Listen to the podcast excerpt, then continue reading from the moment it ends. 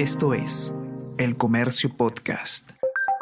Hola a todos, ¿qué tal? ¿Cómo están? Espero que estén comenzando su semana de manera extraordinaria. Yo soy Ariana Lira y hoy tenemos que hablar sobre inseguridad ciudadana, porque los distritos más inseguros tienen también la menor cantidad de presupuesto por persona para lucha contra el crimen. Así lo ha encontrado Jorge Fallen de S-Data en un informe donde se hace una radiografía sobre los distritos de Lima Metropolitana y sus fondos disponibles para enfrentarse a la inseguridad ciudadana. Vamos a conversar sobre todo esto y más a continuación.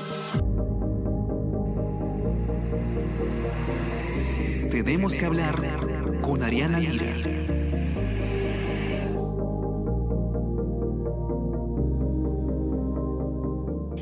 Últimas semanas venimos hablando muchísimo sobre inseguridad ciudadana, un tema del más que eh, nunca dejamos por completo. Es, eh, según las encuestas, uno de los, eh, de los temas que más aquejan a los peruanos, que más preocupan a los peruanos. Pero venimos hablando hace algunos días con más énfasis acerca de la inseguridad ciudadana a raíz de que el gobierno declare en estado de emergencia los distritos de San Juan del Urigancho y San Martín de Porres y de Sullana en Piura. Eh, a raíz de esto, además, otros, eh, otros alcaldes han hecho algunos pedidos justamente sobre eh, apoyo que necesitan para combatir la inseguridad y hay también otros distritos donde se ha pedido al gobierno que se declare el estado de emergencia. Una medida que además vamos a comentar al final, lo que le han comentado a Jorge los expertos sobre esta medida puntualmente para combatir el crimen, pero lo que él ha hecho desde ese data, que es la unidad de periodismo de datos del comercio, ustedes ya están familiarizados familiarizados con ella, es hacer un poco una radiografía para ver cuál es el presupuesto que tienen los distintos distritos de Lima Metropolitana para orden público y seguridad ciudadana y cuáles son los que tienen, por ejemplo, más fondos per cápita disponibles, qué tanto ejecutan el presupuesto que tienen disponible, que también es muy importante, ¿no? Porque si tienen, eh, digamos, poco presupuesto, pero ni siquiera lo ejecutan al 100% cuando termine el año, entonces difícil poder darles más, etcétera. Los resultados son eh, bastante sorprendentes, ¿no? Porque, en efecto, bueno, en realidad no debería sorprendernos, mejor dicho, ¿no? Pero sorprendente que, se, que continúe así la situación, ¿no? Los distritos más inseguros son también los que tienen menos fondos para garantizar la seguridad per cápita. Jorge, bienvenido. Cuéntanos qué es lo que has encontrado en este importantísimo informe. Buenos días, Ariana. Buenos días a todas las personas que nos siguen en las plataformas del comercio. Eh, sí, es un problema, bueno, eh, eh, lo que hemos encontrado en la nota se puede dividir en dos grandes partes, ¿no? Primero, el avance de, en la ejecución presupuestal de de los fondos destinados para garantizar la seguridad, el orden público. Y eh, en lo que va del año, digamos que el presupuesto eh, modificado eh, que actualmente disponen los 43 municipios es de 665 millones de soles aproximadamente. pero, mm, digamos que a, unos tres meses de que, a, casi tres meses de que culmine el año, todavía eh, en, conjunto han invertido un poco más de la mitad, ¿no? casi el 53% de los fondos. Eh, el, avance, digamos que muestra eh, contrastes, ¿no? hay algunos distritos que han, han, invertido ya las dos terceras partes de lo que de lo que tienen previsto o de las transferencias que han recibido, otros que están un poco más alejados, ¿no? Eh, sin embargo, eh, lo, más lo más interesante que hemos podido ver en este, en este informe es la estructura eh, por persona o el monto por persona que reciben estos municipios. Y aquí sí podemos ver un marcado contraste. ¿no? Hay distritos o los distritos que en general tienen tienen menos presupuesto son los que registran eh, la mayor cantidad de incidencia delictiva si es que lo medimos o si es que vemos por eh, denuncias registradas. ¿no? Eh, por ejemplo, el, el, caso de San Juan del Urigancho y de San Martín de Porres eh, distritos en donde ya rige esta medida eh, de estado de emergencia, tienen cerca eh, o concentran cerca del 18% de las denuncias, ¿no? Tanto si lo medimos, por ejemplo, eh, en lo que fue el 2022 como de enero a abril del 2023, ¿no? cifras disponibles en, o recogidas por el INEI. Eh, y al mismo tiempo tienen el presupuesto per cápita o, se ubican en los últimos lugares del, presupuesto per cápita para garantizar el orden público y seguridad. ¿no? Eh, el promedio, eh, en promedio los distritos limeños, ¿no? incluida la Municipalidad de Lima, reciben 66 soles anuales por persona para... Por persona, eh, digamos. Exacto, para eh, combatir el crimen, ¿no? En general.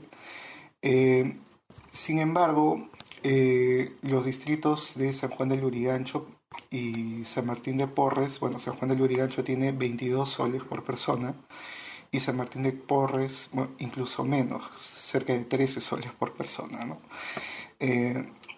San Juan del Lurigancho y si es que ampliáramos eh, la, nuestra visión hacia los, la mancomunidad de Lima Norte, por ejemplo, ¿no? que fue la primera en sumarse al pedido de que se declare estado de emergencia en sus jurisdicciones, tiene menos de 47 soles disponibles por persona. ¿no? está, digamos que, en la mitad inferior si hiciéramos un ranking eh, distrital. Eh, eso también, bueno, digamos que eh, los distritos, bueno, en, encontrarse los distritos, por ejemplo, de, de Lima moderna, ¿no? son los que tienen mayores recursos disponibles. ¿no? Lima Moderna, hablamos de San Isidro, Santa María del Mar, bueno, en este caso porque tienen menos habitantes, Miraflores, Jesús María, Barranco, San Borja. ¿no? Pero también hay un dato interesante. Eh, en, justo en estos distritos, la, la mayor proporción de los recursos que tienen para orden y seguridad, eh, que en este caso son los, eh, la recaudación, para serenazgo eh, es, es más significativa, ¿no? forma un, un, porcentaje, es, un porcentaje o financia un mayor porcentaje de su presupuesto total que en comparación de aquellos distritos que, mm, digamos, tienen baja recaudación. ¿no? Por, el, por ejemplo, San Juan del Lurigancho, eh, según cifras del MEF, de recogidas hasta agosto, eh, tiene eh, los, recursos que, recauda propiamente para Serenazgo son el 8% de todo lo que de todos los fondos que tienen disponibles para seguridad ciudadana. Es decir, dependen altamente del gobierno central, digamos, ¿no? de lo que les pase el Ministerio de Economía y Finanzas. Tienen que cerrar las brechas con las transferencias del gobierno central. ¿no? la poca recaudación eh, con las transferencias del gobierno central. Incluso aún así, debido a la, a la gran cantidad de población que está en sus jurisdicciones, eh, la cifra per cápita es una de las más bajas, ¿no? O sea, afrontan un doble problema.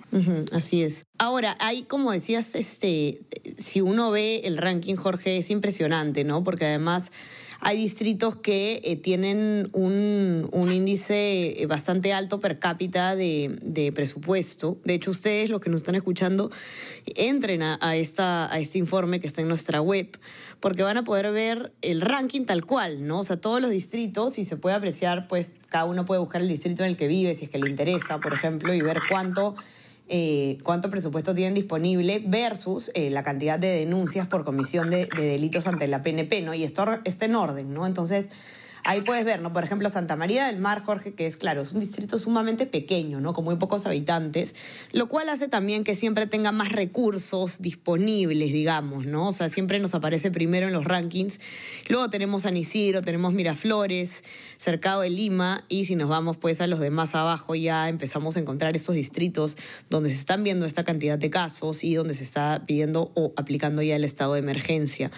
Hay un una correlación, entonces hay un correlato en la data de lo que está pasando, Jorge, en, en, en general, en esta coyuntura. Sí, definitivamente. Y también, si es que nos eh, si es que analizáramos en conjunto, ¿no? con cifras preliminares hasta agosto, eh, cerca del 38% de todos los recursos que reciben las municipalidades para seguridad eh, provienen de su propia recaudación. Entonces, digamos que la mayor parte es financiada por las transferencias que le puede brindar el gobierno central. ¿no?